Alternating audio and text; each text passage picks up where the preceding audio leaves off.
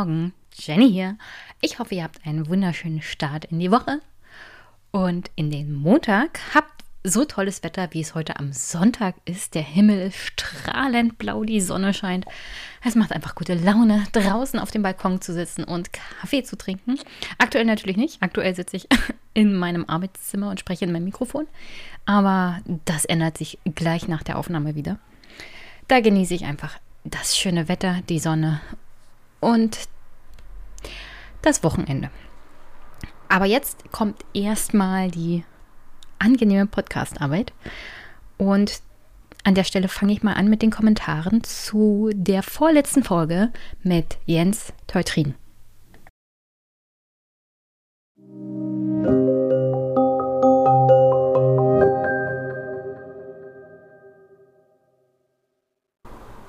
Jonas schreibt, Hi Jenny, es war ein interessantes Gespräch mit Jens, vor allem der Teil, wie die FDP intern mit Kemmerich umgeht.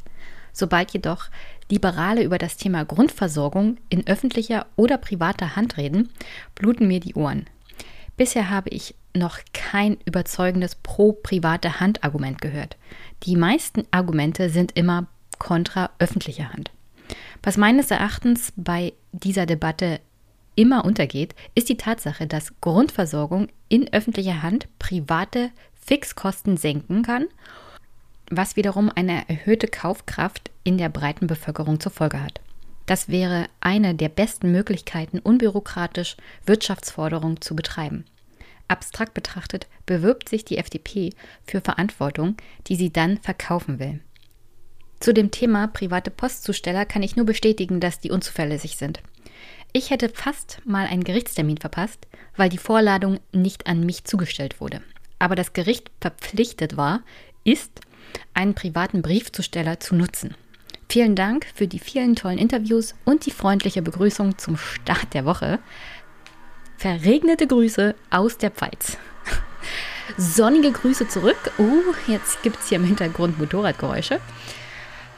Auch das kommt vor während des Podcastens. Ich lasse das jetzt mal drin. Also sonnige Grüße zurück, Jonas, und danke fürs Hören. Ich hoffe, du nimmst was mit weil Gespräche mit Menschen, vor allem jungen Menschen, die Verantwortung in der Politik übernehmen und demnächst vielleicht im Bundestag sitzen, ist schon ziemlich interessant. Heute, wie gesagt, ist Jessica von den Jusos, also Jessica Rosenthal, meine Gästin.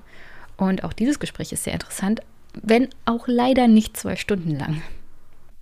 Christian schreibt: Hallo Jenny, danke für das spannende Gespräch. Wie du würde ich eher nicht FDP wählen, aber es ist trotzdem interessant, mal etwas über ihr Wahlprogramm zu hören. Ein Aspekt, der mir zum Thema Privatisierung, Schrägstrich staatliche Infrastruktur aufgefallen ist.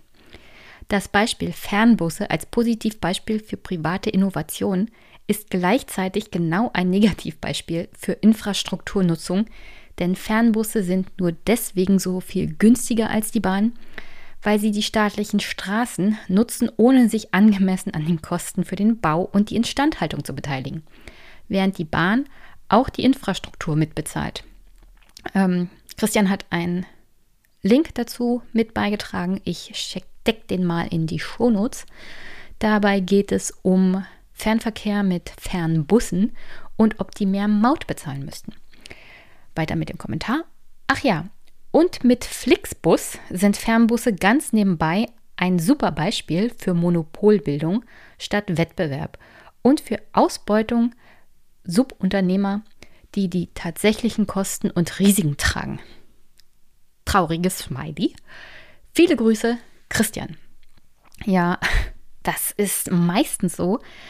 Das Problem bei der FDP-Argumentation, ich möchte jetzt hier nicht Jens generell nehmen, sondern so allgemein für die Liberalen, wie wir sie heute in Deutschland haben, die ja eher Wirtschaftsneoliberale sind, ist die Tatsache, dass sie sich immer nur positive Beispiele raussuchen, die einmal klappen und die negativen Aspekte hauptsächlich ignorieren. Ich bin mir ziemlich sicher, die FDP hat mal das Konzept von Amazon groß gelobt. Ich glaube, selbst die FDP würde mittlerweile sagen, dass Amazon kein gutes Beispiel ist für ein wirtschaftsförderndes Unternehmen, weil Amazon ein solch großes Monopol bildet, dass es schon ähm, parastaatliche Züge angenommen hat, sodass kein Land der Welt Amazon noch in die Schranken weisen kann und man bestimmte Dinge ohne Amazon einfach nicht mehr tun kann.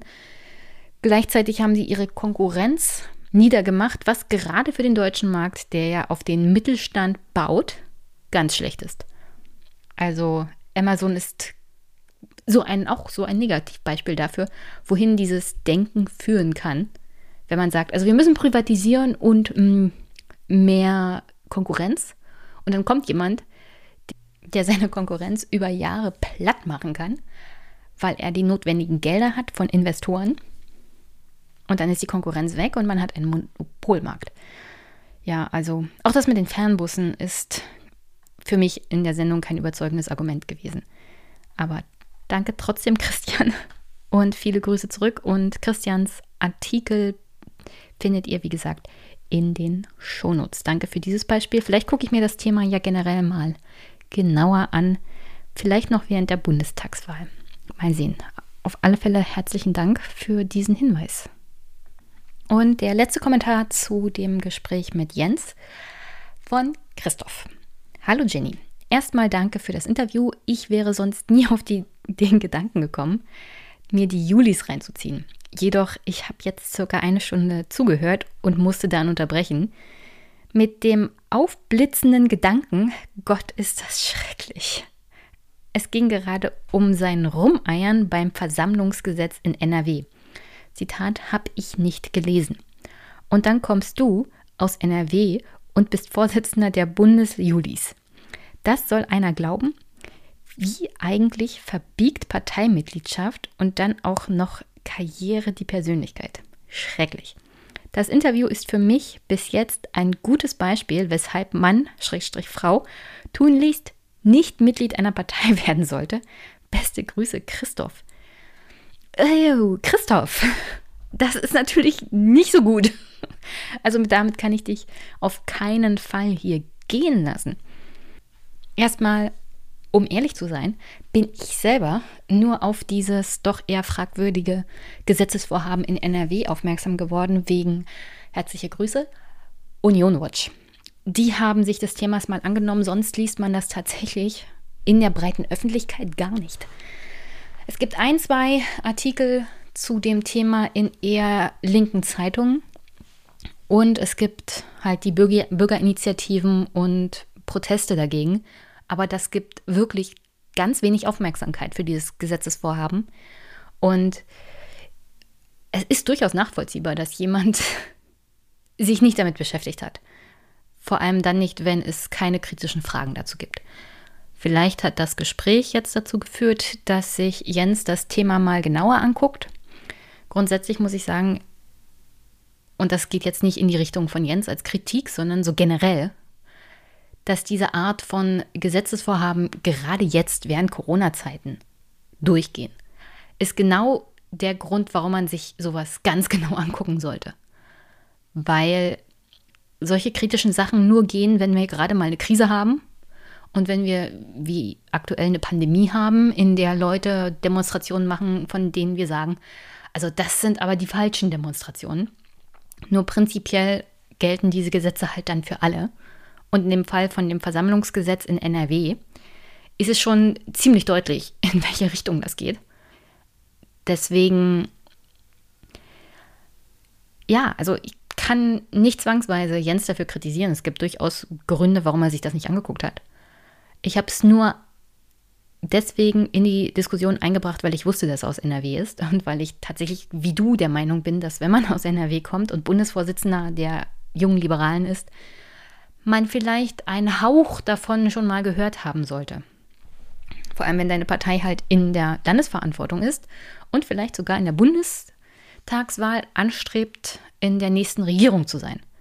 Und wenn man dann eine Partei hat, die sich eigentlich für Bürgerrechte einsetzen will und für Freiheiten und zwar nicht nur wirtschaftliche, dann sollte man doch, naja, standfest bei solchen Themen sein und auch sich kritischen Fragen stellen können und im Thema sein. Deswegen, ich verstehe schon, warum er sich noch nicht damit beschäftigt haben könnte.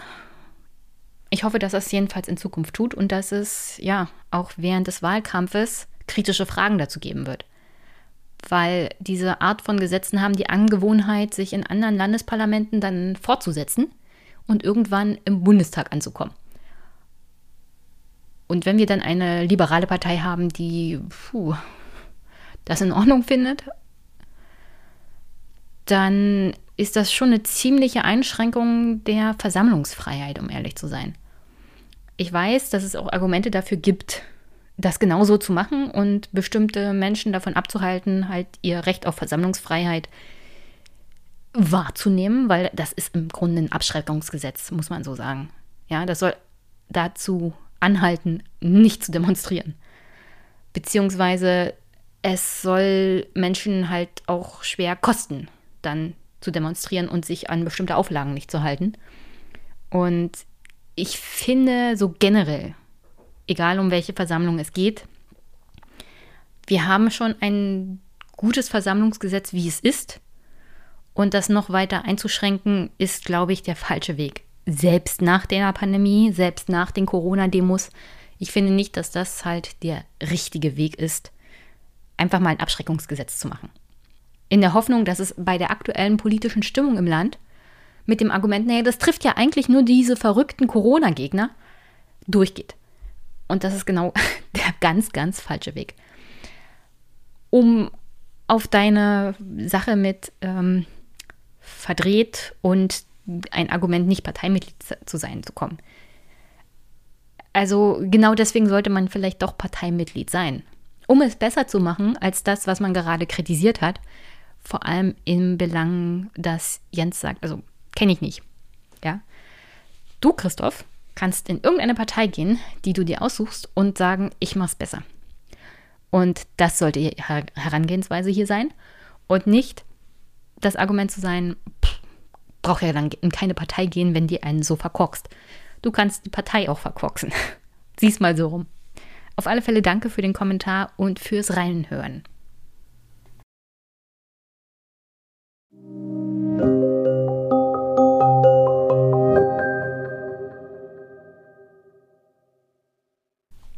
Okay, soviel zu den Kommentaren. Letzte Woche gab es ja ein Gespräch zu Influencern mit Wolfgang M. Schmidt und Ole Niemann.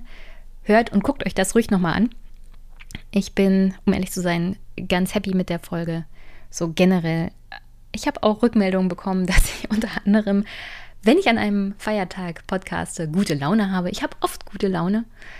Ähm, wenn meine Laune dann in letzter Zeit ein bisschen schlechter war, dann weil mir die Corona-Sache mittlerweile sowas auf, von auf den Sack geht. Und ich, um ehrlich zu sein, ganz happy bin, wenn es mal Folgen gibt, in denen es nicht vorgründig um Corona geht, sondern dass wir uns ja um die Zukunft kümmern. Corona ist ja Vergangenheit. Und ich meine nicht in dem Sinne Vergangenheit, dass wir es vergessen, sondern dass wir daraus lernen und auch politisch die richtigen Konsequenzen ziehen. Und dafür ist gerade der Bundestagswahlkampf so wichtig. Und ja, es gibt ja nicht nur das Thema Pandemievorsorge, es gibt auch das Thema Klimavorsorge, Umweltschutz, es gibt das Thema soziale Gerechtigkeit, Ausgleich, es gibt das Thema, also wenn man sich die Wahlumfragen mal anguckt, welche Themen sind den Menschen wichtig, auch Zuwanderung und Rente all das könnte man ja als Gesellschaft mal diskutieren während des Bundestagswahlkampfes. Und genau deswegen habe ich hier die GästeInnen aus der Politik, unter anderem von den jungen Liberalen, heute von den Jusos, nächste Woche von der Grünen Jugend. Und vielleicht habe ich dann auch noch jemanden von der CDU, aber in diesem Fall nicht von den der Vertreter der Jungen Union, weil sich da leider keiner gemeldet hat. Aber ist auch nicht so schlimm, denn ihr könnt ja den Vorsitzenden mal bei Thilo angucken. Thilo Jung hatte ja vor einiger Zeit mal ein Gespräch mit dem Vorsitzenden der Jungen Union.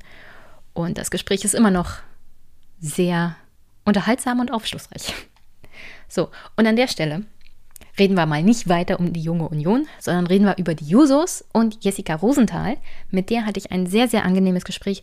Leider nur etwas über eine Stunde. Und das ist besonders ärgerlich, weil ich tatsächlich mit den beiden männlichen Vertretern mehr Zeit hatte. Das grundsätzlich hat sich das so ergeben. Das ist keine Absicht gewesen. Also ich habe nicht gesagt, mit Jessica rede ich nur eine Stunde und die anderen beiden zwei. Jens hatte ich etwas getriezt. Der hat sich sozusagen durch die zwei Stunden auch tapfer durchgekämpft. Und mit Georg, den ich nächste Woche hier im Podcast hatte, hatte das sich auch so ergeben. Der hatte einfach mehr Zeit. Ich hoffe, mit Jessica vielleicht während des Wahlkampfes nochmal sprechen zu können und zu fragen, wie denn so der Wahlkampf läuft und wie es denn thematisch so zugeht. Also generell kann ich sagen, sie war eine sehr, sehr angenehme Gesprächspartnerin. Und das Gespräch hat mir auch sehr, sehr viel Spaß gemacht. Deswegen hätte ich sie gerne hier wieder zu Gast. Und ich hoffe, euch gefällt es jetzt auch. Denn jetzt könnt ihr euch Jessica und mir dabei zuhören, wie wir über die Jusos sprechen und den Bundestagswahlkampf 2021. Viel Spaß!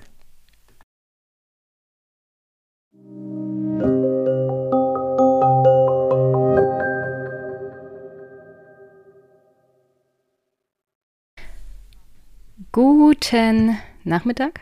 Es ist heute der 17. Mai und ich habe eine Gästin da und zwar die Jessica. Hi. Hi. Und bevor wir richtig loslegen, magst du dich mal meinen Hörerinnen und Hörern vorstellen?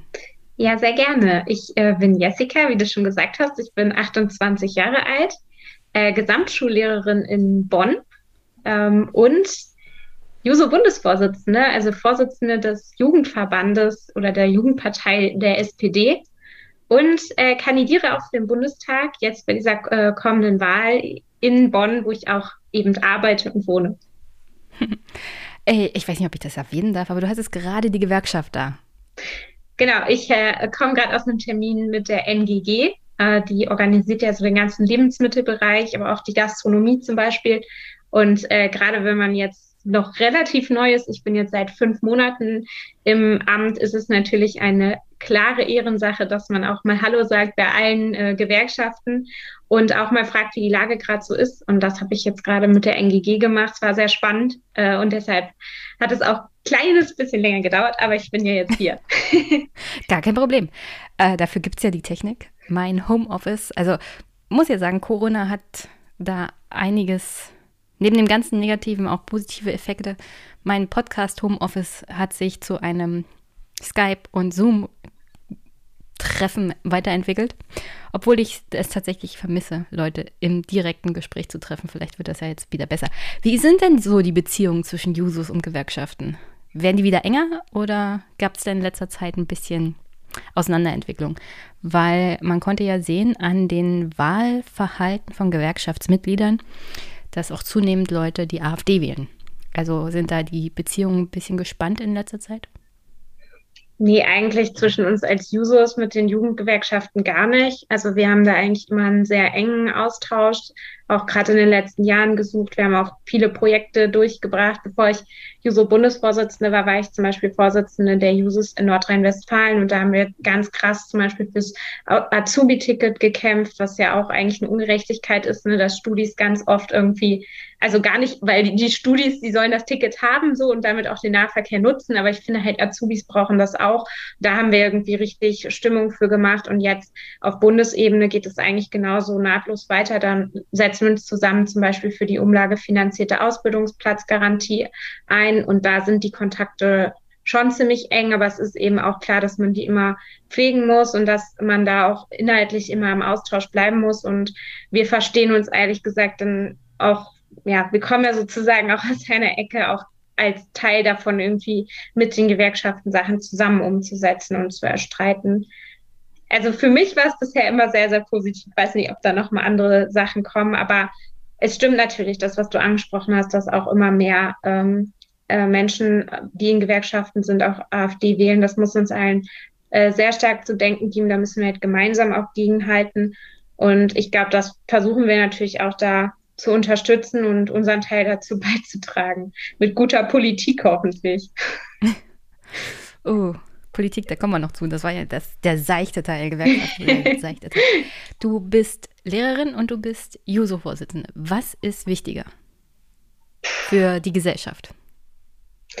Ganz schwierig. Ich glaube, beide Sachen haben ihren ähm, vollen Wert und beide Sachen sind extrem wichtig wenn man den Job jeweils gut macht, jedenfalls. Ich gebe mir Mühe.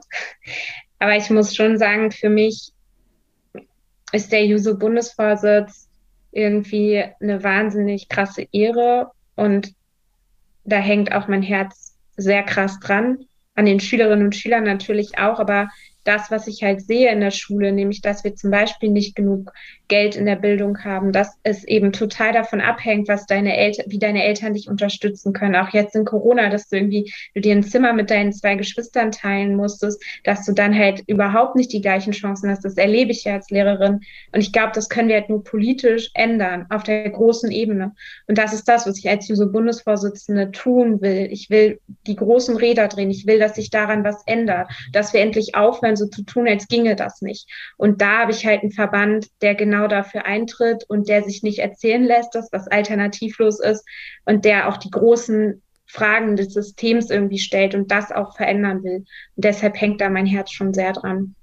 Du hast ja ein paar sehr berühmte Vorgänger im Amt, unter anderem Gerhard Schröder und Olaf Scholz. Gerhard Schröder hat mal von sich gesagt, er ist ein Marxist und Olaf Scholz wollte den Kapitalismus überwinden. Jetzt muss ich meinen Hörerinnen und Hörern und dir nicht erklären, welche Politik sie dann gemacht haben, wo sie Kanzler und Vizekanzler und Finanzminister waren. Was macht man als Juso-Chef, Chefin, um diesen Weg vielleicht ein bisschen zu verhindern und an den Idealen festzuhalten? Also vor allem mache ich Politik ähm, mit ganz vielen tollen Leuten zusammen. Also wir sind ich bin jetzt zwar Vorsitzende, aber die, die mit mir zusammen Politik machen, das sind viel, viel mehr Leute. Ich glaube, das, worauf es ankommt, ist, dass man immer zuhört, damit nicht aufhört, dass man nie anfängt, sich und sein eigenes Urteil absolut zu setzen und sich immer nur mit den gleichen Leuten zu umgeben. Das ist mir halt super wichtig. Ich habe ein paar Leute in meinem engsten Kreis, die können mir ziemlich den Kopf waschen. Und die können mir auch sehr klar sagen, wenn ich mich mal irre. Und ähm, ich glaube, gleiches, also die gleiche Offenheit muss man eben auch an den Tag legen, wenn man ähm, auch abseits dieses Kreises sich ähm, berät und ähm, zum Beispiel mit den Gewerkschaften oder an anderen Stellen eben zuhört und auch immer wieder prüft, welche Politik man macht. Und da würde ich schon auch nochmal einen Unterschied machen, irgendwie, ob wir über Gerhard Schröder sprechen, ähm, der, glaube ich, auch äh, in den letzten Jahren nochmal sehr fragwürdig äh, äh, sich eingesetzt hat für Projekte, und Olaf Scholz. Ähm, ich glaube auch, dass es viele Dinge gibt, die man auch an, am politischen Handeln von Olaf ähm, kritisieren kann. Aber ich glaube auch, dass es Dinge gibt, wo man auch seine Linien, die er als Juso hatte, in der Politik findet, die er aktuell macht. Das ist äh, vielleicht nicht immer auf den ersten Blick erkennbar. Ich würde schon sagen, dass er sich jetzt nicht komplett verändert hat oder so. Aber grundsätzlich ist meine Haltung, wir machen als Teampolitik und wir wollen als Team was verändern. Es geht nicht um den Einzelnen und die Einzelnen. Es geht auch nicht darum, ob ich mal Kanzlerin bin, sondern es geht darum, dass wir wirklich die großen Veränderungen gemeinsam erwirken. Und das muss immer wichtig bleiben. Und diese Selbstreflexion muss man auch immer, immer sich beibehalten. Das ist zumindest der Anspruch, den ich an mich selber richte. Hm. Jetzt ist es denke ich mal, ein bisschen schwieriger für dich geworden, junge Menschen für Sozialdemokratie zu begeistern, oder? Ich meine, wenn man sich U18-Wahlen anguckt oder so generell Umfragen bei jüngeren Menschen, ähm, dann sieht man schon, dass da eher Wähler sind, die die Grünen wählen würden. Ich kann auch entsprechende Ergebnisse aus Ostdeutschland vorzeigen, wo doch eine große Anzahl an jungen Menschen die AfD wählen würden. Die CDU und die SPD gehen da oft unter, also laufen unter ferner Liefen. Wie begeistert man junge Menschen noch für die Sozialdemokratie? Oder ist das ist das so eine Underdog-Sache, dass man für den kleinen, für die kleine Partei in Zukunft kämpft? Ich glaube nicht, dass es eine Underdog-Geschichte ist, sondern ich glaube, dass ähm, man auf jeden Fall junge Menschen für die Sozialdemokratie begeistern kann und auch begeistern muss. Und das ist ja zumindest ein Teil meines Jobs auch, ähm, auch wenn ich immer noch sagen würde, wir sind als Jusos immer noch ein eigener Jugendverband und wir äh, gehen, glaube ich, unserer eigenen Partei auch ziemlich auf die Nerven und das ist auch gut so und das werden wir auch weiterhin tun, weil wir schon immer noch ein bisschen mehr wollen und äh, vor allem auch das große Ganze in Frage stellen. Aber trotzdem will ich natürlich für die SPD begeistern und zwar nicht für einen Selbstzweck. Also es geht nicht darum, ob die Umfragewerte jetzt mal unbedingt besser werden. Klar will ich das auch. Aber ich möchte eigentlich, dass wir die Inhalte, für die wir streiten, dass wir die umsetzen können und dass da auch die SPD ein starkes Angebot an junge Menschen macht. Dafür habe ich in den letzten Monaten irgendwie ziemlich hart gearbeitet zusammen mit meinem Verband. Also wir haben sehr hart verhandelt und ich kann jetzt aus voller Überzeugung beispielsweise mit Blick auf die Bundestagswahl sagen, dass da diese Begeisterungsaspekte drin sind. Gerade wenn wir uns anschauen, dass wir in so einem Wandel sind. Klimawandel, aber auch digitaler Wandel. Das sind immer Schlagworte, die schnell fallen. Aber was sind denn unsere Antworten darauf? Die Antwort kann A nicht sein, dass wir irgendwie auf die Bremse treten und sagen, ja gut, äh, geht jetzt irgendwie nicht schneller mit dem, mit der Bekämpfung des Klimawandels, aber es kann auch nicht sein, dass wir irgendwie unseren Industriestandort aufgeben und da wirklich zu sagen, wie wir da hinkommen wollen, aber gleichzeitig auch zu sagen, dass wir eine Ausbildungsplatzgarantie zum Beispiel haben, dass wir endlich das BAföG wieder komplett finanzieren, mehr Leute da auch einen Zugang zu haben, dass endlich der Bus vor der Tür auch fährt. All diese Punkte, das sind ganz ganz klare Sachen, die bei dem Leben von uns allen anfangen. Wo wohne ich und wo kann ich mir das leisten? da würde ich sagen, haben wir als SPD starke Antworten. Damit können wir auch begeistern. Aber dafür ähm, braucht es natürlich auch irgendwie Begeisterungsfähigkeit und auch viele junge Menschen, die dafür eintreten. Ich glaube, so mit ein Drittel Bundestagskandidatinnen unter 35 haben wir da eine ganze Menge an Leuten, aber das ist ein harter Weg und da müssen wir richtig, richtig ballern für. Hm. Was hat dich denn an der SPD begeistert? Also wer oder was hat dich überzeugt, in die Partei einzutreten und dann auch um ehrlich zu sein, sehr steile Karriere zu machen. Ist ja, ist ja sehr ungewöhnlich. Mit 2013 bist du eingetreten und ich meine, es ist relativ schnell. Und 2021 bist du Juso-Vorsitzende und äh, wirst für den Bundestag kandidieren. Also erstmal war ich, war für mich immer schon wichtig, irgendwie, dass wir nicht so tun, als ob wir nichts verändern können und uns das nicht einreden lassen. Also ich bin fest überzeugt, dass wir Verbesserungen immer erkämpfen müssen. Und ich wusste das auch immer schon, aber ich weiß nicht, ich komme nicht aus einer politischen Familie und der Weg zu einer Partei war jetzt nicht so, dass ich den, es für mich völlig klar war, wie man das macht oder wie das so ist. Ich war irgendwie total nervös, auch als ich das erste Mal da hingegangen bin und habe die auch erst nicht gefunden und so, ist war ganz schlimm. Aber ich wusste halt irgendwie, dass es nicht besser wird, wenn man auf dem Sofa sitzt. Und es bin ich auch immer noch der festen Überzeugung, dass das so ist. Und ich bin dann zu den Jusos gegangen, weil für mich immer sozusagen die Frage der Gerechtigkeit auch der Punkt ist, der, der entscheidend ist. Ich habe ein freiwilliges politisches Jahr bei einer Hilfsorganisation gemacht und ganz ehrlich, wenn man sich in der Welt umschaut, sieht man doch, wie unterschiedlich viel wert ein Leben ist, wie krass der Unterschied ist zwischen Männern und Frauen und auch in meiner eigenen Biografie habe ich durchaus auch erlebt, äh, was es auch mal heißt, irgendwie weniger zu haben, was es aber auch heißt, ähm, ja, eben, dass es nicht immer die gleichen Chancen gibt, egal jetzt ob bezogen auf mich oder auch auf Freunde oder Bekannte in meinem, meiner Umgebung. Und ich bin fest der Überzeugung, dass wir das besser machen können. Und bei den Jusos habe ich dann erst richtig verstanden, wie viel wir eigentlich verändern müssen. Dass auch ein Wirtschaftssystem in extremer Weise dahinter steht und dass wir das ganze System umkrempeln müssen, damit sich was verbessert. Und äh, von daher, ich bin da hingekommen, weil mir dieser Wert Gerechtigkeit so wichtig war und weil ich was verändern wollte. Aber bei den Jusos habe ich erst gelernt, was ich verändern will, wie viel wir verändern müssen und vor allem habe ich die Leute getroffen, mit denen ich ganz sicher bin, dass wir das auch verändern können und habe vor allem auch diesen Mut gefunden. Und dann irgendwann habe ich auch gesagt, komm SPD, dann mache ich das jetzt auch noch. Und äh, es war auch der richtige Schritt, aber ich habe mir erstmal die ganze Sache angeguckt, bevor ich Mitglied geworden bin. Wir haben ja jetzt 16 Jahre Angela Merkel hinter uns gebracht. Zwölf Jahre davon waren GroKo. Wie würdest du die jetzt zusammenfassen? Also was würdest du da für einen Schlussstrich drunter ziehen? Also wenn du jetzt Angela Merkels oder die deutsche Biografie der letzten 16 Jahre schreiben könntest, was würdest du dazu sagen? Also erstmal ist die Betonung von Schlussstrich für mich entscheidend, denn dieser Schlussstrich. Es wird immer so negativ, aber ich bin auch erleichtert, wenn es vorbei ist. Muss jetzt echt kommen, also sowohl bezogen auf die Kroko als auch eine Regierungsbeteiligung der Union. Denn wenn ich eine Sache ähm, also ich glaube, man muss sozusagen ein doppeltes Fazit ziehen. Das eine ist, dass natürlich Angela Merkel zum einen äh, durch ihre mm, ja sehr stoische Art, glaube ich, schon manchmal auch Ruhe reingebracht hat und ähm, auch einen bestimmten Professionalitätsgrad. Das ist, glaube ich, was Positives. Will ich auch irgendwie als ähm, Teil der der anderen äh, Partei irgendwie gar nicht äh, anders bewerten. Aber sie hat halt auch ein kurz dazwischen. Ja diese Art der Zermürbung, vor allem der SPD in Nachtsitzungen, würde ich aber dann schon nicht gerade als positiv sehen, oder?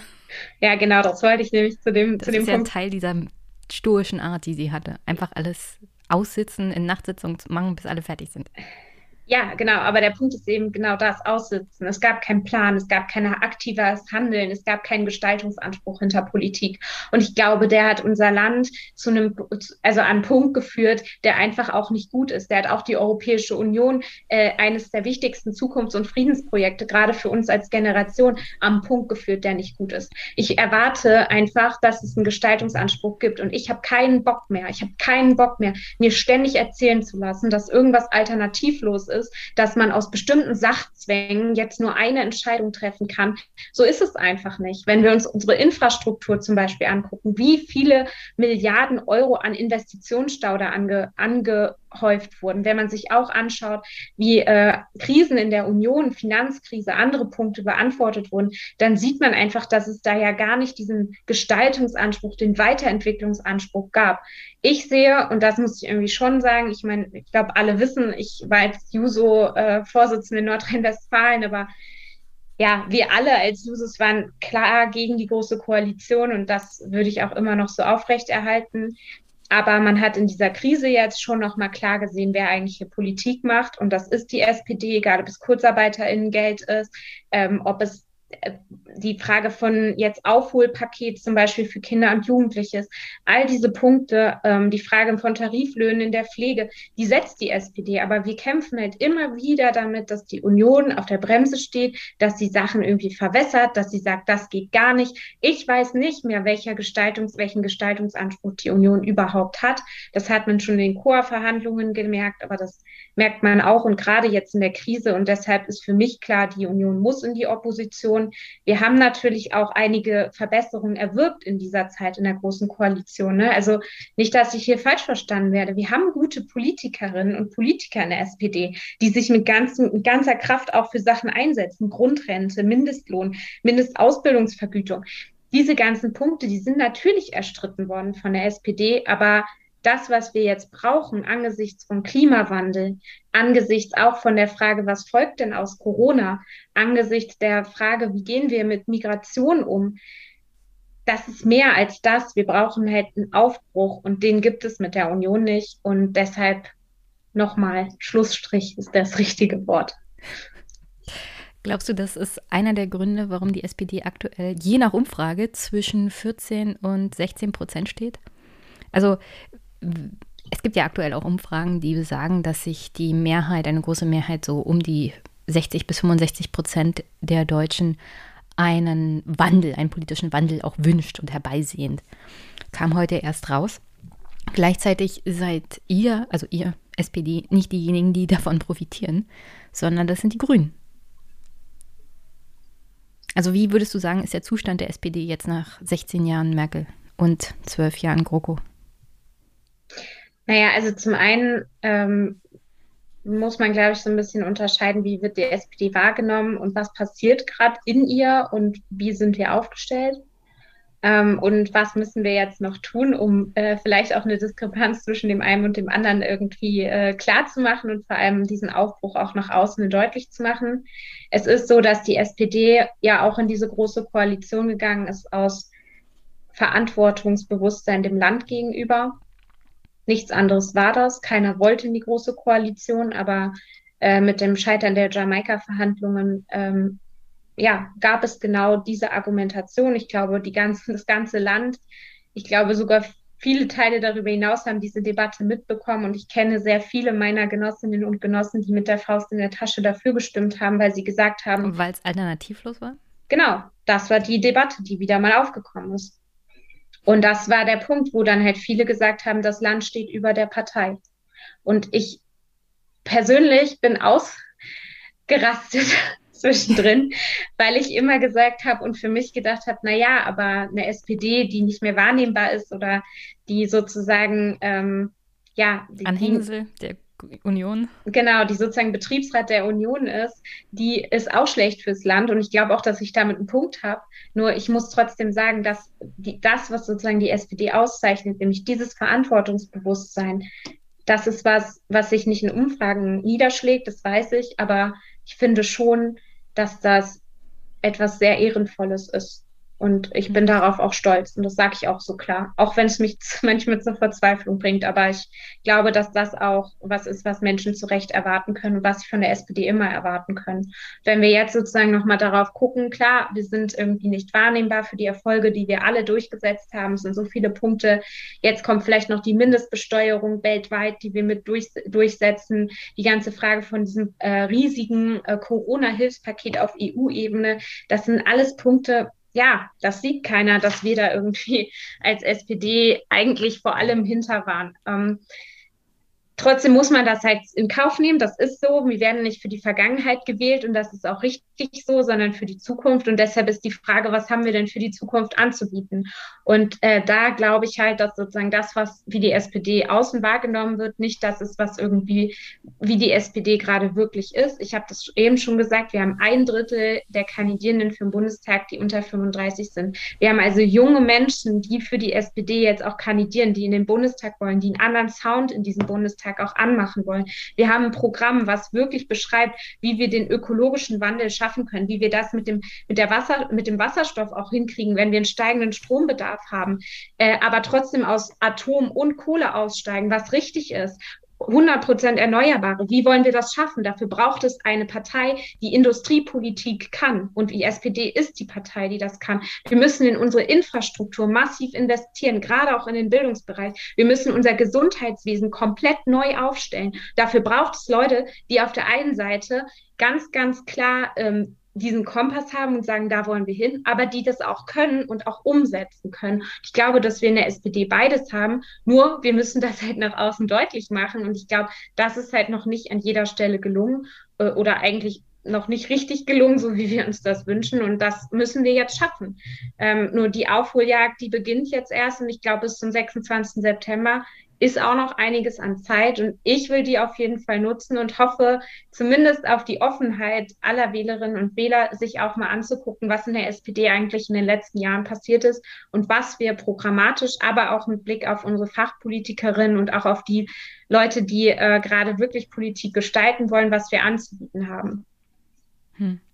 Ich würde das mal aufgreifen und ein bisschen aufdröseln. Glaubst du, es gibt international eine Krise der Sozialdemokratie? Ich meine, Labour hat gerade krachend in einem ehemaligen, in einer ehemaligen Labour-Hochburg gegen die Tories verloren und äh, sagen wir es mal so, gegen Johnson zu verlieren, ist jetzt schon heftig, nach dem, was er alles an Korruptionsvorwürfen auch an der Backe hat und wie er Politik gemacht hat während der Corona-Krise und trotzdem verliert Labour dagegen den den Premierminister der Tories. Gleichzeitig gibt es die Demokraten, die mit einem, sagen wir es mal, mittigen Kandidaten für die Präsidentschaftswahl angetreten ist, der jetzt ein Programm macht, das sich die meisten Deutschen, glaube ich, wünschen würden. Also von schwarzer Null ist da keine Rede mehr und er greift tief in die Tasche, wenn es darum geht, einen gesellschaftlichen und wirtschaftlichen und ökologischen Wandel herbeizuführen. Und gleichzeitig hast du das Zukunftsprogramm angesprochen. Vielleicht habe ich dann nachher auch ein bisschen Zeit, um das anzusprechen. Aber der Wahlkampf der SPD ist auf Olaf Scholz zugeschnitten. Also alles Wohl und Wehe hängt an diesem Kandidaten. Und der findet aktuell nicht statt.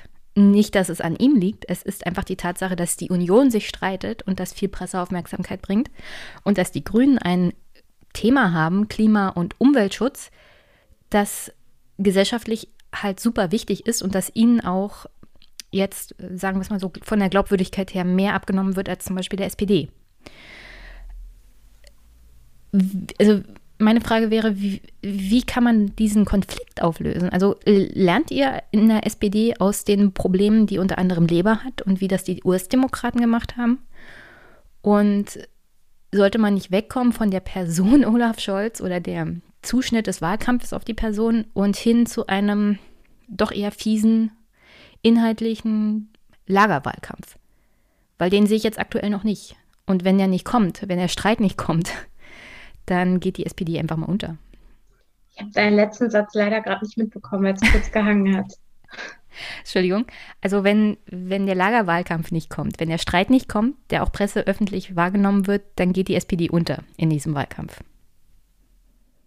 Hm, also erstmal würde ich sagen, dass man nicht pauschal sagen kann, du hast ja jetzt schon zwei Beispiele genannt, die so ein bisschen, äh, also auch ein bisschen kontrastiert, dass man sagen kann, es gibt allgemeine Krise der Sozialdemokratie. Ich glaube schon, dass ähm, auch. Naja, in Frankreich sind sie ja schon weg. Also.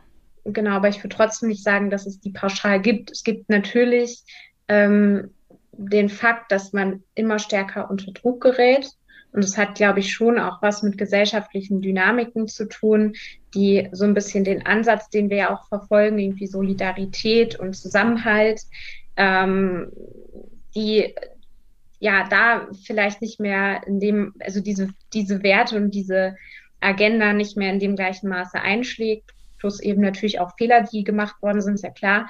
Also es passiert sowas ja auch nicht immer nicht von selbst. Deswegen ist klar, dass, ähm, dass man irgendwie zu kämpfen hat.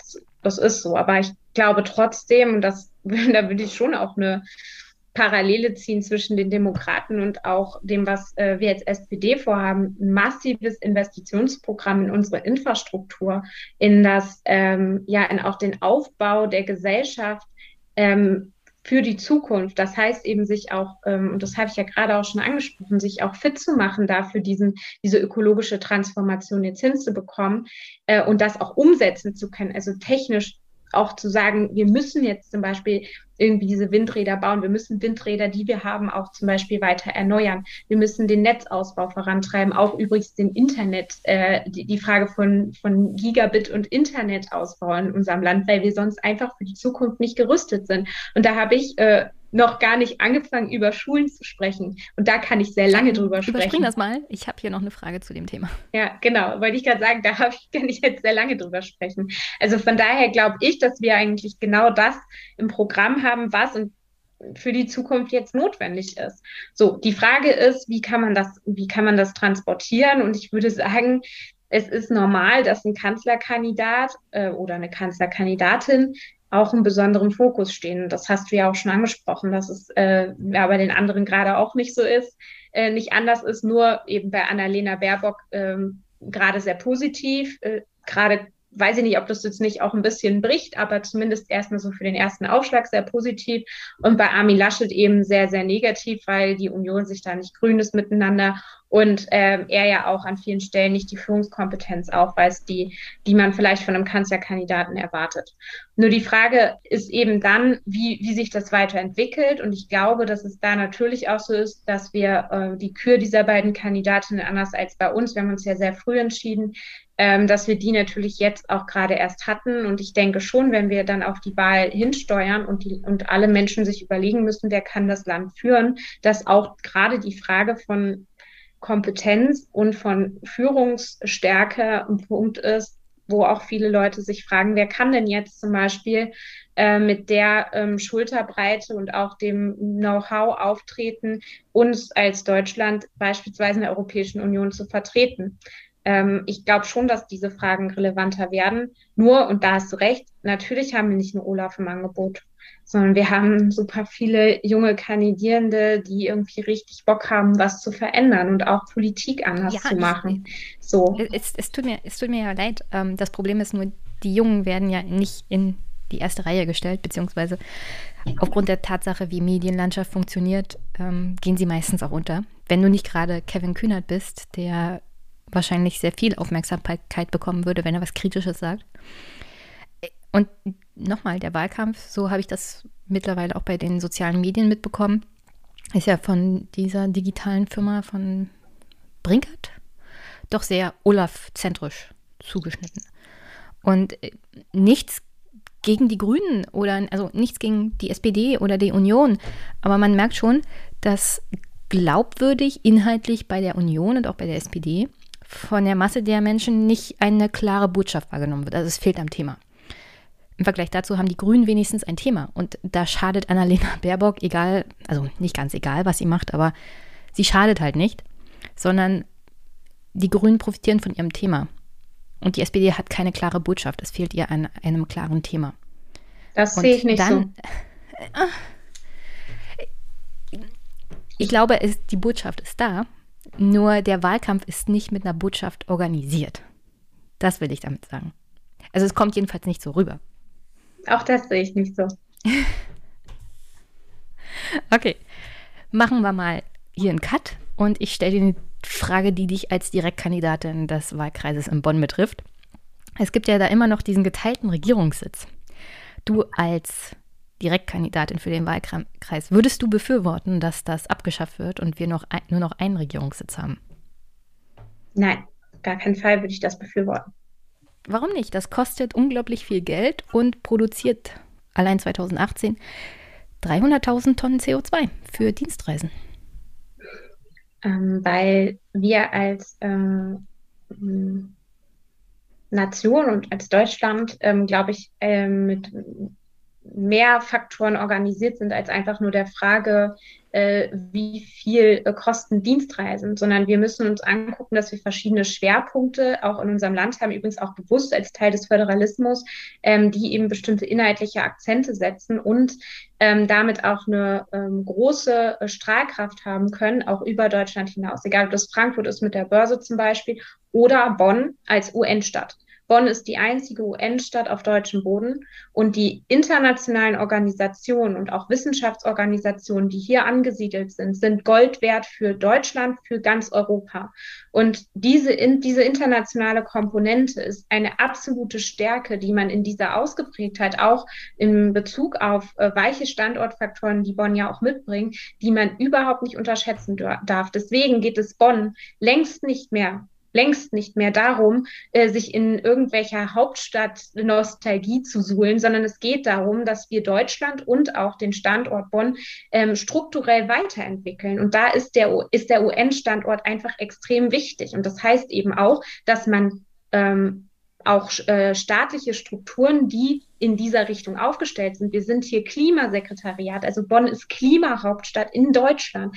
Ja, wenn man das weiterentwickelt und sagt, wir haben da auch die Möglichkeit, zum Beispiel ähm, weitere Organisationen hier anzusiedeln, die gerade diesen Schwerpunkt auch mitstärken, dann ist das ein Gewinn für die für ganz Deutschland. Und deshalb geht es nicht darum, dass man sagt, na ja, aber das Ministerium, das soll jetzt unbedingt hier bleiben. Darum geht es mir gar nicht. Mir geht es darum, dass wir Bonn als Standort in dieser internationalen Dimension, übrigens auch für Cybersicherheit, sind wir in Deutschland extrem schlecht aufgestellt. Da müssen wir viel, viel mehr tun. Die EU hat heute ähm, beschlossen oder das EU-Parlament beschließt heute nochmal ein großes Zentrum für Cybersicherheit jetzt in Bukarest anzusiedeln. Ja, wäre doch schön, wenn wir als Deutschland zum Beispiel auch ein Standort dafür wären. Da bietet Bonn auch alles für. Und deswegen hm. müssen wir immer auch strukturell Deutschland und die Entwicklung seiner Standorte äh, betrachten und können nicht einfach sagen, alles nach Berlin und dann ist das die, das Allheilmittel. Das ist einfach nicht der Fall.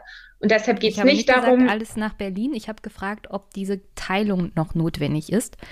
Äh, UN-Hauptstadt oder andere Ansiedlungen andere, anderer Organisationen tut dem ja keinen Abriss. Und gleichzeitig muss man sagen, wäre ja auch nett, wenn Standorte von Ministerien woanders sind als in Berlin, wie zum Beispiel im Berliner Umland in Ostdeutschland gibt es jede Menge Möglichkeiten, mal so ein Zentrum, also so einen zentralen Punkt zu eröffnen, wo Ministerien angesiedelt werden könnten, damit sich auch da die Infrastruktur verbessert. Es muss ja nicht alles in Bonn bleiben, es muss aber auch nicht alles nach Berlin.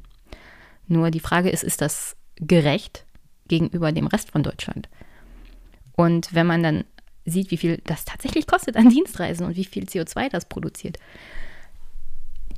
hm, ist das schon kritisch. Und der einzige Punkt, warum das noch so ist, ist, weil es mal Bundeshauptstadt war. Ist aber nicht mehr so. Eben nicht. Und das ist ja das, was ich gerade gesagt habe. Es geht nicht darum zu sagen, es war so, deshalb muss es immer so bleiben. Also auf diesem Standpunkt stehe ich nicht, sondern ich stehe auf dem Standpunkt zu sagen, dass Bonn eine, äh, ein sozusagen ein Cluster ist innerhalb Deutschlands, was sich so entwickelt hat, auch aufgrund des UN-Standortes, ähm, wo wir einfach sagen müssen, das ist ein Riesengewinn, ein Riesengewinn für das gesamte Land. Und es macht keinen Sinn, ein solches Cluster in irgendeiner Weise zu zerschlagen. Es macht Sinn, es weiterzuentwickeln, ja. Und äh, es geht überhaupt nicht dann um Verteilungskämpfe zwischen verschiedenen Regionen, wer jetzt welche Ministerien bekommt. Es geht darum, Stärken, die wir haben, auch weiter auszubauen und ähm, weiter auch stark zu machen. Und das ist, glaube ich, genau der richtige Ansatz. Und äh, so sind aber auch alle eigentlich aufgestellt, dass das der Punkt ist, in den wir, in den wir investieren wollen. Wir sind hier zum Beispiel auch äh, Sitz der Europäischen Akademie jetzt äh, aus Nordrhein-Westfalen. Das heißt, dieser Europaschwerpunkt gerade in der Nähe zum Beispiel zu Frankreich und äh, anderen Orten ist, ist su super wichtig. Das heißt, insgesamt dieses internationale Profil kann man hier ausbauen. Dafür werde ich streiten und mich als Direktkandidatin definitiv einsetzen. Ich würde gerne mal zu einem eher negativen Thema kommen. Und zwar die aktuellen Fälle von Antisemitismus. Du hattest ja äh, relativ früh in deiner Vorsitzenden Phase, äh, äh, also, oh Gott, relativ früh, als du Vorsitzender geworden bist, gab es da so einen kritischen Antrag, wo die Fatah-Jugend als Schwesterorganisation bezeichnet wurde. Und jetzt würde ich dich gerne fragen, vor dem Hintergrund von den aktuellen Ereignissen des Nahostkonfliktes und den Fällen von Antisemitismus in Deutschland. Was ist da genau passiert? Also was war der Inhalt des Antrags und wieso gab es da so einen Aufschrei? Ich habe es auch nur peripher mitbekommen und jetzt wollte ich dich mal darauf ansprechen, wo du schon hier bist.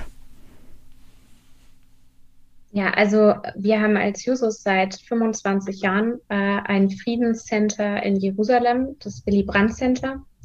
In diesem Willy Brandt Center versuchen wir in einem trilateralen Dialog, das heißt ähm, zwischen PalästinenserInnen, Israelis und uns als Jusos, einen Ort zu schaffen, in dem man sich begegnet, egal was passiert, egal welche Konflikte es gibt, wo man miteinander spricht und wo man Dialog und Frieden stiften kann gemeinsam.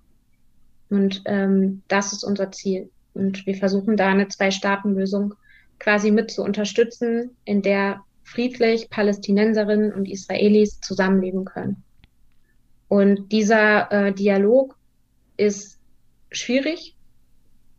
Ähm, ich glaube, wenn man die Auseinandersetzung in den letzten Tagen wieder mitbekommen hat, das, was es für die Israelis gerade bedeutet, ähm, was das auch für Nachbarn zum Teil bedeutet, was auch für die Palästinenserinnen bedeutet, dann kann man sich das, glaube ich, vorstellen.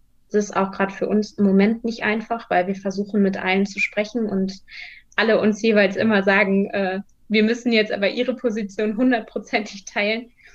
Ähm, aber wir machen das und wir bleiben dabei. Und wir äh, werden uns davon auch nicht abbringen lassen diesen schwierigen Weg zu gehen, weil klar, irgendwie andere Jugend, auch Jugendorganisationen, die können einfach mal eben ein Twitter-Statement absetzen und haben damit irgendwie ihre Aufgabe erledigt, aber unsere Aufgabe ist damit nicht erledigt, sondern wir arbeiten vor Ort seit 25 Jahren. Und das, was passiert ist, ähm, ist, dass wir äh, innerhalb dieser Kooperation, ähm, sage ich mal, politisch äh, unsere Rolle neu finden mussten, äh, was auch damit zu tun hatte, dass wir eben äh, Beschlüsse gefasst haben, ohne auch über die Frage, wie, wie die Konfliktlage vor Ort ist, ohne mit unseren Partnerinnen zu sprechen. Und das geht natürlich nicht. Also man kann ja nicht irgendwie in so einem trilateralen Dialog organisiert sein, ohne und dann einfach irgendwas wild besprechen und beschließen, ohne mal zumindest mit den Leuten geredet zu haben. Und das hat einfach total viel Ärger, äh, für ganz viel Ärger gesorgt, was ich auch verstehen kann, sowohl bei den Israelis als auch bei den Palästinenserinnen. Und die beiden waren sich auch völlig einig, dass das nicht geht. Und deshalb haben wir da lange drüber nachgedacht, haben halt auch viel miteinander beraten, welche Rolle wir da ausführen wollen und haben dann eben einen Antrag beschlossen beim letzten Bundeskongress, den ich auch im Übrigen ja gar nicht verantwortet habe, sondern da war Kevin noch Vorsitzender und haben eben diese Rolle neu definiert. Und äh, wir haben die Fatah-Jugend dort als Schwesterorganisation bezeichnet, wie im Übrigen auch äh, Young Merits oder äh, Young Labour äh, von den Israelis. Die sind auch unsere Schwesterorganisation, weil wir gemeinsam im internationalen Dachverband USI, also den internationalen sozialistischen Jugendverbänden, organisiert sind. Und dieser Begriff wurde herausgegriffen von der Bild-Zeitung und skandalisiert. Und das ist das, was passiert ist. Ähm, wir haben dann, äh, sind dann sehr unter Druck gekommen. Ich habe auch Gespräche geführt, beispielsweise mit dem Zentralrat der Jüdinnen und Juden, die sehr, sehr ähm, ja, viele Fragezeichen hatten, weil sie eben nur mitbekommen haben, dass wir die Vertrag-Jugend als Schwesterorganisation bezeichnet haben. Der ganze Hintergrund dessen eigentlich nicht klar wurde. Und das hat mich sehr traurig gemacht, weil ich glaube, dass genau diese Art von Storytelling, äh, Friedensverhandlungen, Friedensbemühungen, dialogorientiertes Handeln extrem schwierig machen. Und die Bildzeitung und äh, auch andere konservative Kräfte versuchen das immer wieder, auch jetzt. Aber ich sage all denen und allen anderen, wir werden uns von diesem Weg nicht abbringen lassen und wir werden weiterhin für Frieden und Dialog vor Ort eintreten. Und da wird uns keine Schlagzeile von abbringen und da wird uns äh, auch kein Konflikt von abbringen. Wir gehen den schwierigen Weg und äh, auch ich persönlich werde den immer weitergehen, egal wie oft die Bildzeitung mein Bild ähm, abdruckt und versucht, das zu skandalisieren. Das klingt jetzt nicht so schlimm, wie es sich dann gelesen hat, tatsächlich in den verschiedenen Presseartikeln. Ähm, aber ich mag diesen Aspekt von Kommunikation in Gesprächen vor allem von beiden Seiten. Ich habe mich dieses Jahr viel beschäftigt mit dem Konflikt zwischen Armenien und Aserbaidschan um den Bergkarabach, also um diesen Krieg. Und was bei solchen Konflikten immer auffällt, ist, dass es viel Hass auf beiden Seiten gibt und keinerlei Kommunikation. Ja. Und wenn du erstmal an diesem Punkt bist, ist Frieden praktisch unmöglich. Deswegen finde ich das Projekt an sich sehr schön. Ja. Das sollte jetzt auch kein Vorwurf oder so, sein. Nein, nein, nein, das verstehe ich. Selber auch. mal wissen, was ist da passiert. Ja, es ist ja auch gut, nur, weißt du, so, es ist für mich halt, ich ärgere mich so darüber. Thema, ich ärgere generell. mich nicht, also, also ich ärgere Israel mich nicht. ich ärgere mich nicht darüber zu sprechen, sondern ich ärgere mich so unfassbar darüber, dass äh, sozusagen ein Projekt, was eigentlich so wertvoll ist, ähm, so in den Dreck gezogen wird und gar nicht auch nur ansatzweise versucht wird, die Komplexität zu erfassen. Man kann das ja dann immer noch kritisieren, also ist ja in Ordnung so. Aber zumindest mal so ein bisschen Komplexität da reinzubringen, das fände ich wirklich schön, weil es ist komplex. Und zum Beispiel jetzt gerade, ja, sind wir die einzigen, oder was heißt, ja, wir sind eigentlich die Einzigen, die gerade noch versuchen, den Dialog zwischen den Palästinenserinnen und den Israelis aufrechtzuerhalten. Wir reden mit beiden Seiten, versuchen zu vermitteln, versuchen eine gemeinsame äh, Betrachtung auch der Situation irgendwie hinzubekommen. Und das ist super schwer und wir können es gerade keinem recht machen, aber das ist halt unsere Aufgabe und das ist der Weg, den wir halt gehen wollen. Wie du schon sagst, es geht um Gespräche aufrechtzuerhalten und auch nicht, ja, auch nicht diesen Hass überhaupt entstehen zu lassen. Und ich meine, wir können da natürlich das am Ende nicht final verhindern, aber wir können einen kleinen Teil dazu beitragen. Und das ist mir einfach super viel wert. So. Okay, vielleicht kann ich dich danach noch ansprechen nach unserem Gespräch äh, und dass du mir mal einen Kontakt zu diesem Projekt vermittelst, weil es klingt wirklich sehr, sehr interessant und aktuell umso wichtiger. Du hast wahrscheinlich nicht mehr so viel Zeit und ich habe noch so viele Fragen, aber dann ziehe ich mal ein Thema vor und zwar Corona. Corona aus der Sicht einer Lehrerin, was würdest du dazu sagen? Du hast ja mal gesagt, es war an der Tagesordnung, dass Kinder hungrig bei mir im Unterricht saßen. Weißt du, wie viele Kinder aktuell hungrig im Homeoffice sitzen? Nein, ich weiß es nicht. Was würdest du sagen, was hat die Regierung, die Bundesregierung während der Corona-Phase im Bereich Kinder, Schüler, Bildung falsch gemacht? Und was hat sie richtig gemacht? Vielleicht fangst du mit dem Richtigen an, die Liste wird kurz sein. ähm, es war richtig gut, dass, äh, dass äh, der Digitalpakt, der ja sowieso schon in der Pipeline war, dass da relativ schnell noch Mittel aufgestockt worden sind, um Geräte anzuschaffen. Hat natürlich die SPD durchgekämpft, aber das war gut. Und äh, es ist richtig stark, dass es das Aufholpaket jetzt gibt. Das ähm, sind immerhin zwei Milliarden, die ähm, für die Unterstützung von Kindern und Jugendlichen jetzt erstritten wurden. Auch das hat die SPD vor allem vorangetrieben. Ich war da sehr viel im Kontakt auch mit Saskia, unserer Vorsitzenden, aber auch mit Franziska, der Familienministerin. Und ich finde richtig cool, dass sie das geschafft haben. Okay. Äh, dann habe ich hier noch ein paar Hörerfragen und dann müssen wir vielleicht wann anders mal über das Zukunftsprogramm sprechen. Das letzte Mal hatte ich mit Jens Teutrin fast zwei Stunden gesprochen, aber ich habe ihm fast gezwungen zu der zusätzlichen Stunde. Deswegen will ich das jetzt hier an der Stelle nicht machen. Aber dann ziehe ich mal die Hörerfragen vor und wir verabreden uns für später nochmal im Wahlkampf. Blue Tonelli fragt, wann wird sich die SPD auf Plakaten und in einfachen Sätzen für Hartz IV und Riester-Rente entschuldigen? Demut zeigen wäre angesagt und nicht überheblich einen Kanzlerkandidaten aufstellen. Wie kann man von Respekt reden, wenn gleichzeitig die PR-Agentur von Um, Erik Flügge aus Köln, eine kleine kommunale Posse aus Goslar in die breite Social-Media-Öffentlichkeit zerrt? War Mist, was der Typ sich geleistet hat, keine Frage. Ausschlachten ist nicht besser. Das Thema kenne ich nicht. Vielleicht beantwortest du die Frage mit den Plakaten und Hartz IV und Riesterin. Also erstmal ähm, kann ich das total nachvollziehen, dass man die Frage stellt und auch irgendwie ähm, mit dieser Erwartungshaltung zu sagen, hey, da ist äh, ein Sorry angebracht. Ich äh, war selbst mit meiner Mutter schon mal in einem Hartz IV-Amt und ich weiß zumindest, wie sich das anfühlt. Aber ähm, für uns ist irgendwie ganz wichtig, dass wir den Blick nach vorne richten. Und die SPD hat kapiert, dass da Dinge scheiße gelaufen sind, um es jetzt auch ganz klar zu benennen. Und sie will das anders machen. Und das ist eine der großen Verbesserungen, die wir auch programmatisch anzubieten haben. Wir wollen Bürgerinnen Geld haben, was Menschen auf Augenhöhe begegnet, wo das Schonvermögen nicht angetastet wird, wo man in seiner Wohnung erstmal weiter leben kann, ähm, wo man eben auch Unterstützung erfährt, wo der Sozialstaat nicht so tut, als wärst du selber schuld an Arbeitslosigkeit, sondern versucht da auch dich zu unterstützen und dir rauszuhelfen und endlich mit dieser unwürdigen Sanktionslogik auch zu brechen. Und es wird nicht mehr so sein, dass man das Existenzminimum, dass da irgendjemand dran geht. Im Gegenteil, es soll darum gehen, dass man eigentlich mehr bekommt als das.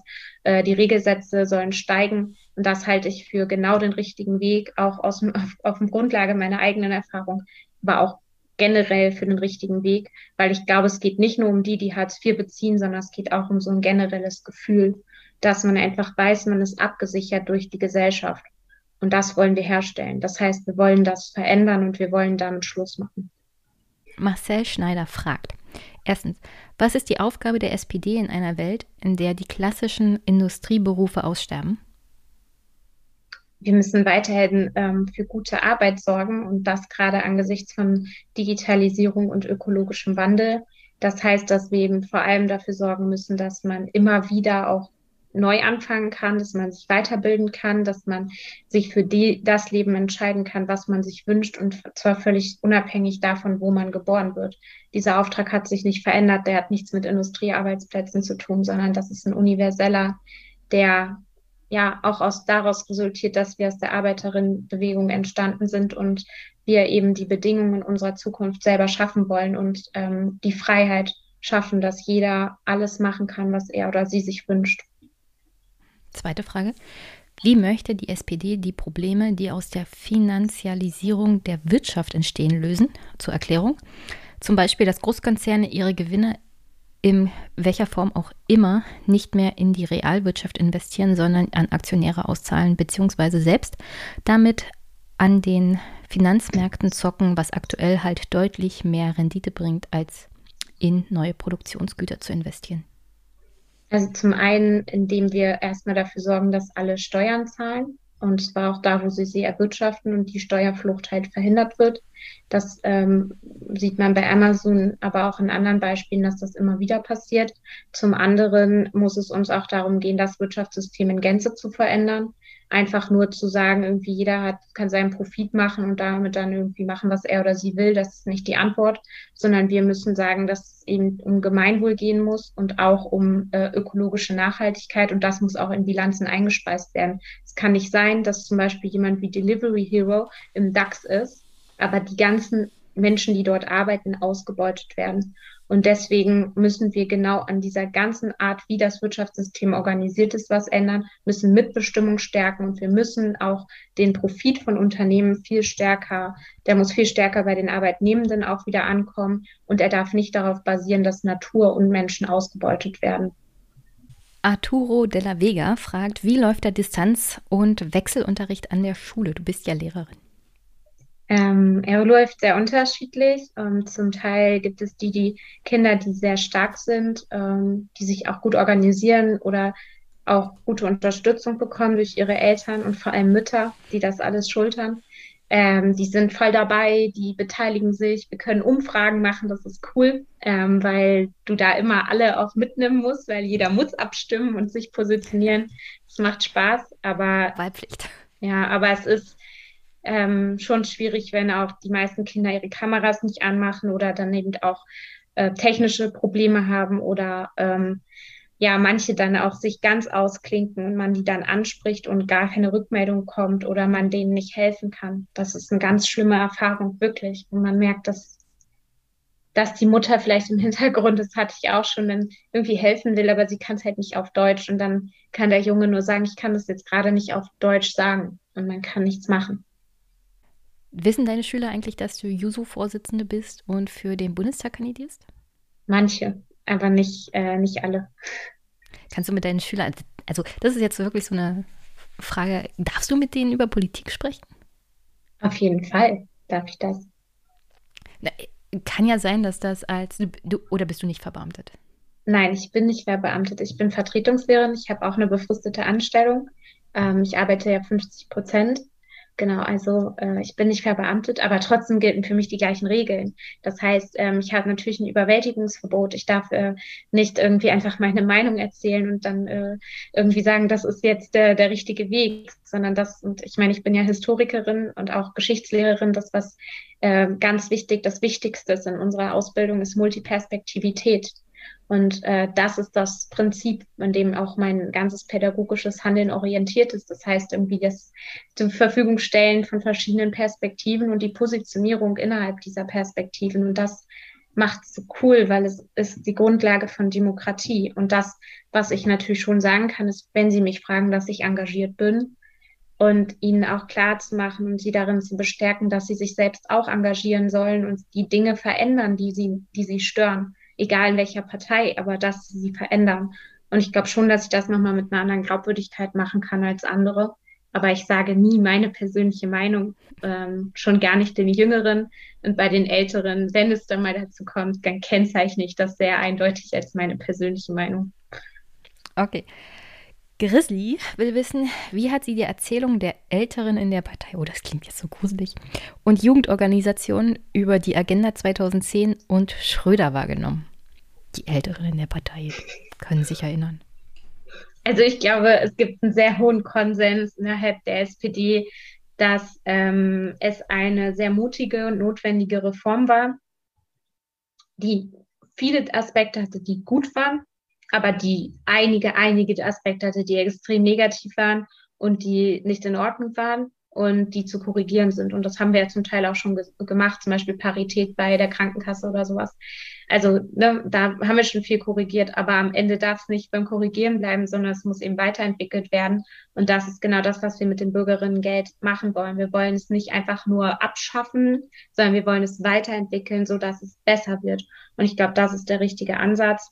Und ich habe ja schon einiges dazu gesagt, wie mich vielleicht auch diese Reformen selbst geprägt haben. Und ich glaube, mit mir eine ganze Generation. Ja, viele würden sagen, das ist der neoliberale Sündenfall der SPD. Der war von Anfang an falsch und die Partei müsse sich dafür entschuldigen. Und das, das was du gerade gesagt hast, dass es nur halt verbesserungswürdig ist, genau das ist, was Wählerinnen und Wähler davon abhält, der, e, der SPD den sozialen Charakter noch abzukaufen? Das ist eine These. Ich glaube nicht, dass das so ist.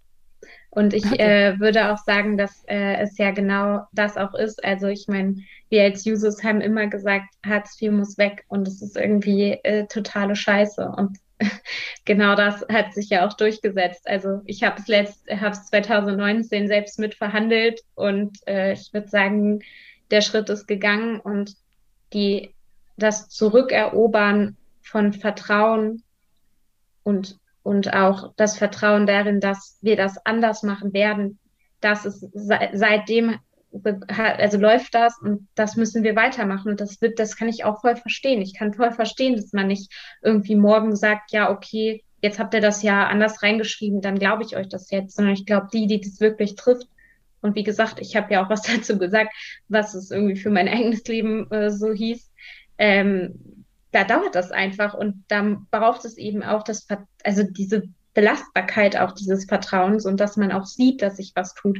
Nur ich glaube eben mit Grundrente, mit anderen Sachen, wir, wir sind da ja dran und wir sind diejenigen, die das Soziale wirklich herstellen werden und gerade angesichts dieses Wandels herstellen werden. Nur wir müssen für dieses Vertrauen kämpfen, so. Ist so. Letzte Frage von einer Hörerin, Soraya. Wie hat sie den Umgang in der SPD mit ihr erlebt? War es leicht, schrägstrich schwer in der Partei voranzukommen, aufzusteigen? Wo wurde sie unterstützt? Wo hätte sie sich mehr Rückhalt gewünscht? Ähm, ich habe wahnsinnig viel Unterstützung bei den Jusos erfahren. Ich säße heute nicht hier, also natürlich nicht als Juso-Bundesvorsitzende, aber logischerweise auch nicht als, als Kandidatin der SPD in Bonn oder als Vorsitzende der SPD in Bonn, wenn es nicht ähm, so viele extrem coole Frauen gegeben hätte, aber auch viele Genossen, die immer wieder zu mir gesagt haben, du kannst das, weil ich es mir selber nicht zugetraut hätte und ich auch selber nicht auf die Idee gekommen wäre. Aber es gab eben diese Menschen, die mir das zugetraut haben und das hat mich auch extrem geprägt und auch mich als ganze Person verändert und mir Selbstvertrauen gegeben, was ich mir selber nie zugetraut hätte. Und ich möchte das genauso weitergeben und auch allen, gerade Frauen sagen, die Hälfte der Welt und vorher hört unser Kampf nicht auf. Und äh, da möchte ich genauso unterstützend sein, wie ich das auch erlebt habe. Und es gibt aber natürlich die Strukturen, die vor allem ihren eigenen Machterhalt anstreben, ähm, die wenig Selbstreflexion zeigen, äh, die auch keine Feministen sind, die sich natürlich auch jemandem in den Weg stellen, gerade auch einer jungen Frau, die durchaus auch eine eigene Meinung hat und die auch selbstbewusst vertreten kann aber die sind in der Minderheit und es kommt darauf an, diese Strukturen zu verändern und dafür brauche auch ich euch alle. Okay. Hast du noch eine Botschaft für die Hörerinnen und Hörer? Ja, ich würde ähm, euch gerne einladen, einladen äh, mitzumachen. Natürlich vor allem in der Demokratie in Gänze, äh, die Sachen mit zu verändern, weil ich ganz sicher bin, dass diese Veränderung nicht von selber kommt, sondern wir sie erstreiten müssen. Aber ich möchte euch alle auch einladen, bei uns mitzumachen, bei den Jusos, aber auch bei der SPD, weil wir euch auch brauchen, eure Ideen äh, und auch eure Vorstellung von Gerechtigkeit und wie wir diese Welt zu einem besseren Ort machen. Ich glaube, wir können mehr als das, was in den vergangenen Jahren passiert ist. Und ich glaube, wir können diese bessere Welt auch erstreiten. Die Jusos sind für mich der Ort, an dem ich das kann, an dem ich die Leute gefunden habe, mit denen ich das erstreiten möchte. Und ich würde mich sehr freuen, wenn ihr uns auch die Chance gibt, vielleicht für euch dieser Ort zu sein. Dann herzlichen Dank und ich freue mich, wenn ich dich nochmal einlade, dass wir dann über das Inhaltliche sprechen. Ich stelle gerade fest, eine Stunde ist einfach zu wenig. Okay, herzlichen Dank, Jessica, und wir hören und sehen uns hoffentlich demnächst mal. Bis bald. Tschüss. tschüss. Danke, ciao.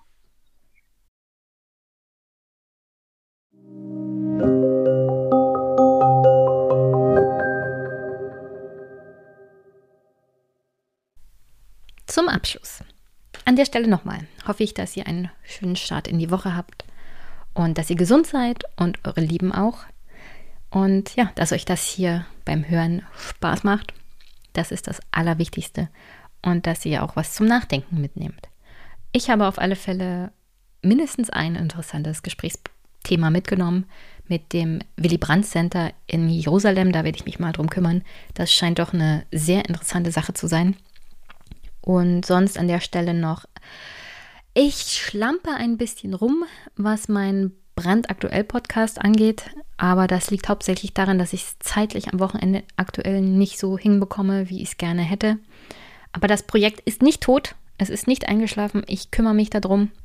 Ich habe auch jede Menge Clips mittlerweile angesammelt, von denen ich gar nicht weiß, womit ich zuerst anfangen soll. Aber ja, das ist aus privaten Gründen in letzter Zeit absolut nicht möglich, diesen zweiten Podcast aktuell zu bespaßen. Ich hoffe trotzdem, dass wenn er wieder eine neue Folge bespielt bekommt, dass ihr euch das dann anguckt und anschaut. Denn wie gesagt, Bundestagswahlkampf 2021 ist auch in Brandenburg angekommen und scheint ein sehr, sehr wichtiges Thema zu sein, wie ihr euch vorstellen könnt. Die meisten Parteien haben auch mittlerweile schon ihre Listen aufgestellt und die Wahlkreise besetzt. Und ja, ihr wisst, mein Projekt für wenigstens einen Mission-Podcast ist, mit den verschiedenen Kandidatinnen für den Bundestagswahlkampf in Brandenburg zu sprechen. Das scheint mir meine Sommeraufgabe zu werden und den werde ich gut befüllen, meinen Kalender. Mittlerweile hat sich unter anderem auch das Büro von Anke Domscheit-Berg gemeldet und auch eine sehr, sehr nette Nachricht geschickt, dass ich da im Verstehbahnhof mit ihr sprechen kann. Also alles tipptopp, freue ich mich schon sehr darauf, wieder mal im Gegenüber mit einem Menschen zu reden, weil auch hier Zoom und Skype sind so, sind halt die Alternativen, aber im Gespräch gegenüber, in Kontakt mit richtigen Menschen, ist das halt ganz anders, das Podcasten. Wie ihr sicherlich versteht und raushören könnt. Manchmal kriegt man das so richtig mit. Und ja, was noch? Ach ja, würde mich freuen, wenn ihr den Podcast teilt, kommentiert und weiterempfehlt, wenn er euch gefällt. Und den Podcast könnt ihr auch auf andere Art und Weise unterstützen. Wunschliste, PayPal, Steady, Überweisung, wie es euch gefällt. Worüber ich mich auch ganz doll freuen würde, wäre eine nette Bewertung beim Podcatcher eurer Wahl und da vielleicht auch einen netten Kommentar zurückzulassen. Und sonst an der Stelle, wie immer, wünsche ich euch eine wunder wunderschöne Woche. Wir hören uns. Bis bald.